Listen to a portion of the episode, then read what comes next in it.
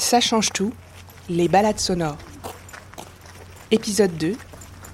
Barrage de Kems, la nature revient sur les rives du Rhin. Alors, on est dans une réserve. hein. Et donc là, on a aménagé ce deuxième sentier dont on parlait. On va aller euh, à l'observatoire ici, qui était le premier qu'on a construit, qui s'appelle le Belvédère, qui permet d'avoir une vue sur toute la première partie qui a été euh, restaurée. Mais bon, Il faut commencer par regarder d'en haut, au croisement de la France, de l'Allemagne et de la Suisse. Ici, depuis presque un siècle, un barrage redirige une partie des eaux du Rhin vers le Grand Canal d'Alsace. Il alimente en aval quatre centrales hydroélectriques qui couvrent un quart de la consommation électrique de l'Alsace. Entre les deux cours d'eau parallèles, on aperçoit l'île du Rhin.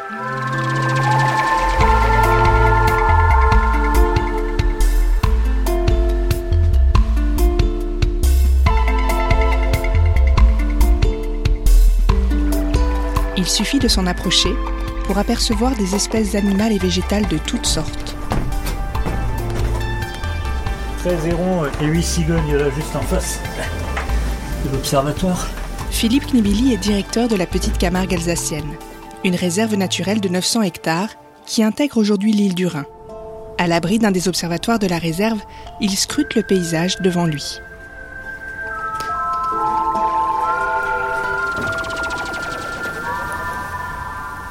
Alors faut vous imaginer que tout ça c'était euh, la terre arable, mais avant la terre arabe c'était euh, des bras du Rhin déjà. Donc on a euh, juste dans le cadre de ce projet un retour aux sources, une restauration du, milieu. Ce projet beau avoir été terminé il y a 7 ans maintenant, eh ben, la forêt elle revient, elle repousse, hein. donc c'est une dynamique naturelle. Et le rôle du gestionnaire de la réserve aujourd'hui c'est aussi de maintenir les milieux qui ont été créés dans l'objectif d'avoir une mosaïque d'habitat. La nature, très vite, euh, reprend ses droits à partir du moment où vous amenez de l'eau, où les méandres sont de nouveau en eau, bien les poissons arrivent, les prédateurs des poissons arrivent, et il y a euh, tout l'écosystème hein, qui se remet en route. Et on a ici un, super résultat en quelques années, hein, avec, euh, comme vous pouvez le voir, hein, la vie-faune qui, qui vient en reconquête, qui vient se reproduire, qui vient nicher, puis on retrouve toute la chaîne alimentaire qui est à nouveau présente. Là, il y a une pigrièche écorcheur qui vient de passer, une famille de foules qui est en train de nourrir les petits, et un goéland qui a essayé de les choper. C'est un projet d'une ampleur euh, et d'une taille exceptionnelle. Toutes les planètes étaient alignées pour que ça se passe à ce moment-là, hein, euh, dans le cadre du renouvellement de la concession hydroélectrique. Mais c'est vrai que moi je le qualifie de projet exceptionnel et, et d'une plus-value formidable pour la nature dans cette région des trois frontières, qui est densément peuplée et qui offre aussi euh, un équilibre à la population à l'heure où, où la nature est très demandée. Alors, l'île du Rhin est devenue un lieu de promenade pour les gens du coin. 30 000 visiteurs ont arpenté ces sentiers en 2019. Pour les accueillir dignement, la petite Camargue alsacienne a construit des observatoires, comme dans la partie historique de la réserve.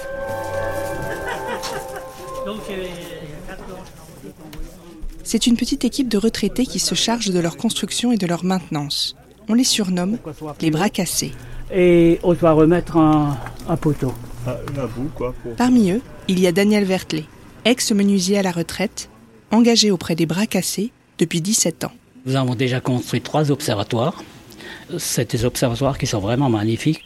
C'est pour le public qui vient se ressourcer un petit peu. C'est aussi pour, euh, pour les gens qui viennent visiter, pour observer les oiseaux, pour observer la nature, se ressourcer.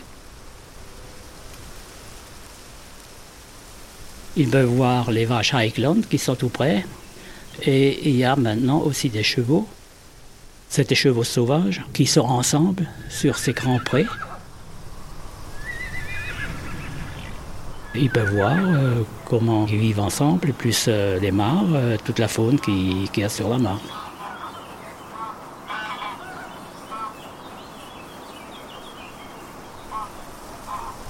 Ah, c'est magnifique.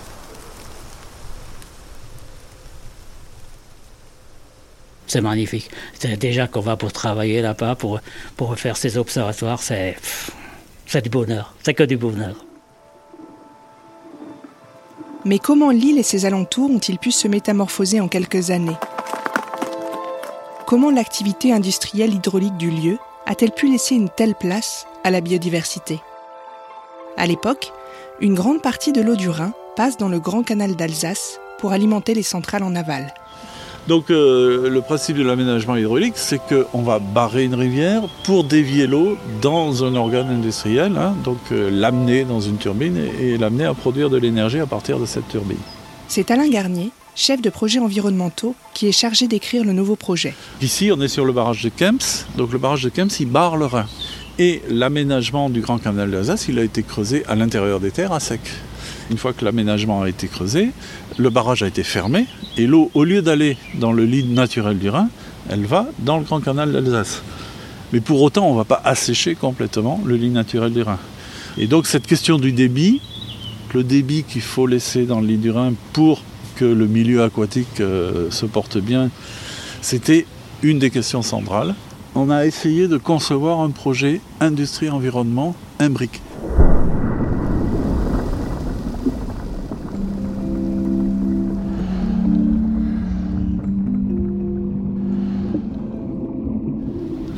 Et puis ensuite, le milieu aquatique, c'est des habitants et c'est des habitants qui circulent.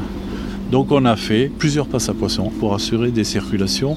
Donc soit des poissons locaux, soit des poissons grands migrateurs hein, qui ont une partie de leur vie en, au pied des montagnes et une partie de leur vie en mer.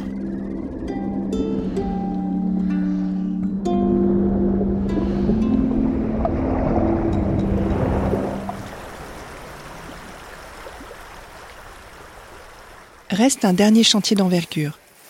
Car en 2008, au pied de la nouvelle centrale, s'étend encore un ancien champ de maïs.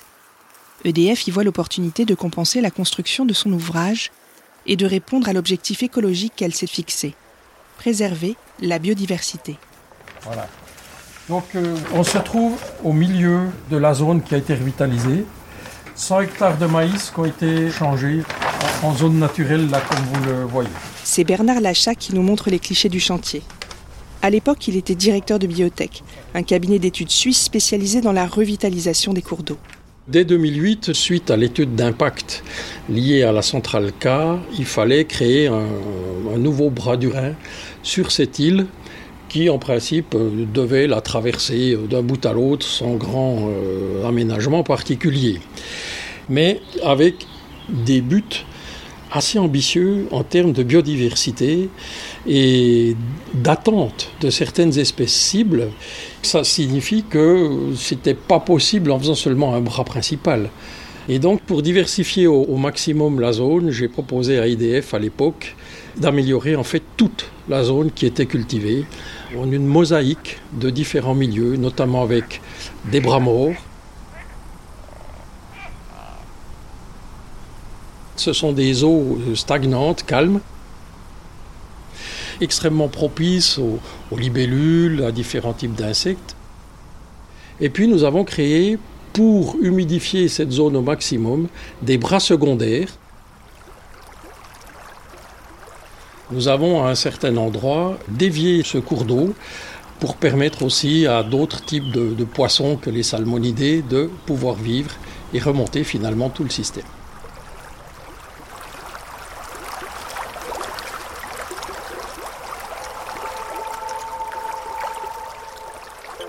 L'entreprise a déboursé 10 millions d'euros pour la renaturation de l'île du Rhin, les passes à poissons et l'aménagement du vieux fleuve. La nouvelle centrale, elle, a coûté 50 millions d'euros.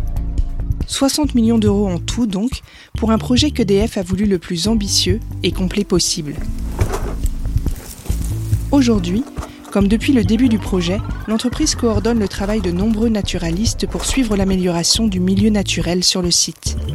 Pour eux, l'île du Rhin est devenue un véritable terrain de jeu. Je peux aller récupérer déjà un petit peu des plantes et puis je vais essayer de récupérer un gobi.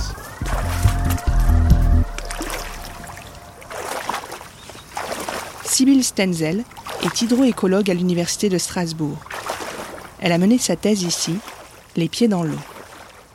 Ma thèse a démarré euh, sur ce site-là en 2014 où nous avons euh, réalisé des suivis de communautés biologiques, poissons invertébrés et puis végétation aquatique, végétation riveraine. Les pressions qui s'exercent actuellement sont entre autres les espèces exotiques envahissantes. Donc voilà le gobier à tache noire. Lui, il est là depuis 2011-2012 et il est arrivé du Danube. Cependant, il faut savoir qu'il y en a en quantité, ils sont très très nombreux et donc on a euh, quand même un impact fort de ce petit poisson, il a quand même une influence sur le milieu.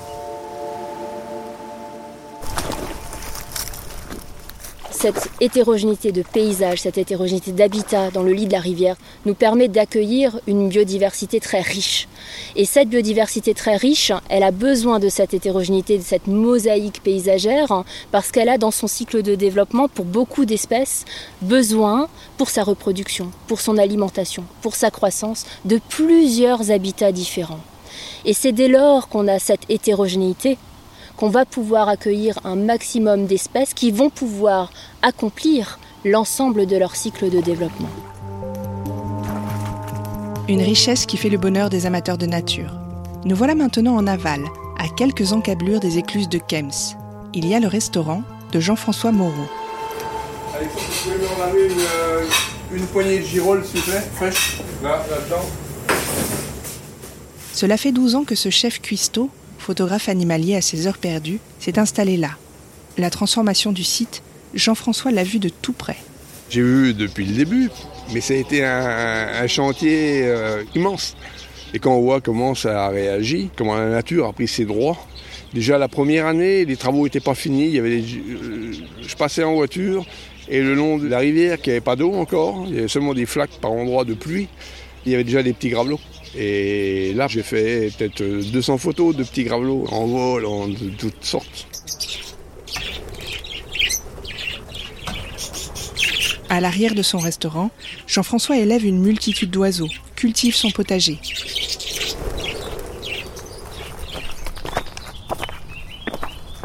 Le matin, avant de lancer son restaurant, il parcourt l'île du Rhin, le soir aussi.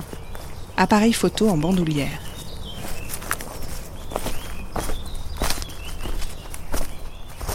En deux mois, ce que j'ai pu photographier, c'est du, du Tadorne cassarca, c'est une espèce de gros canard, des chevaliers guignettes, des chevaliers guicus blancs, beaucoup de martins pêcheurs.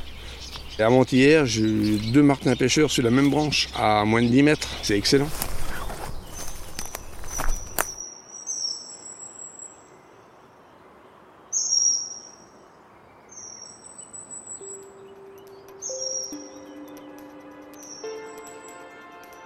Alors c'est sûr, quand j'ai déjà vu ça pour commencer la journée, ça commence bien, on va dire.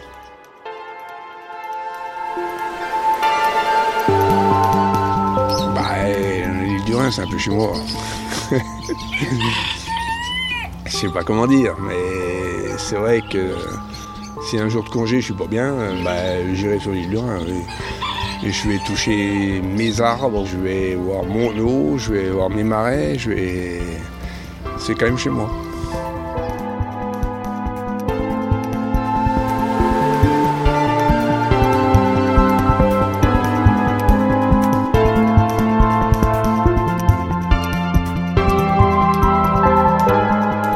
Vous venez d'écouter Barrage de Kems, la nature revient sur les rives du Rhin.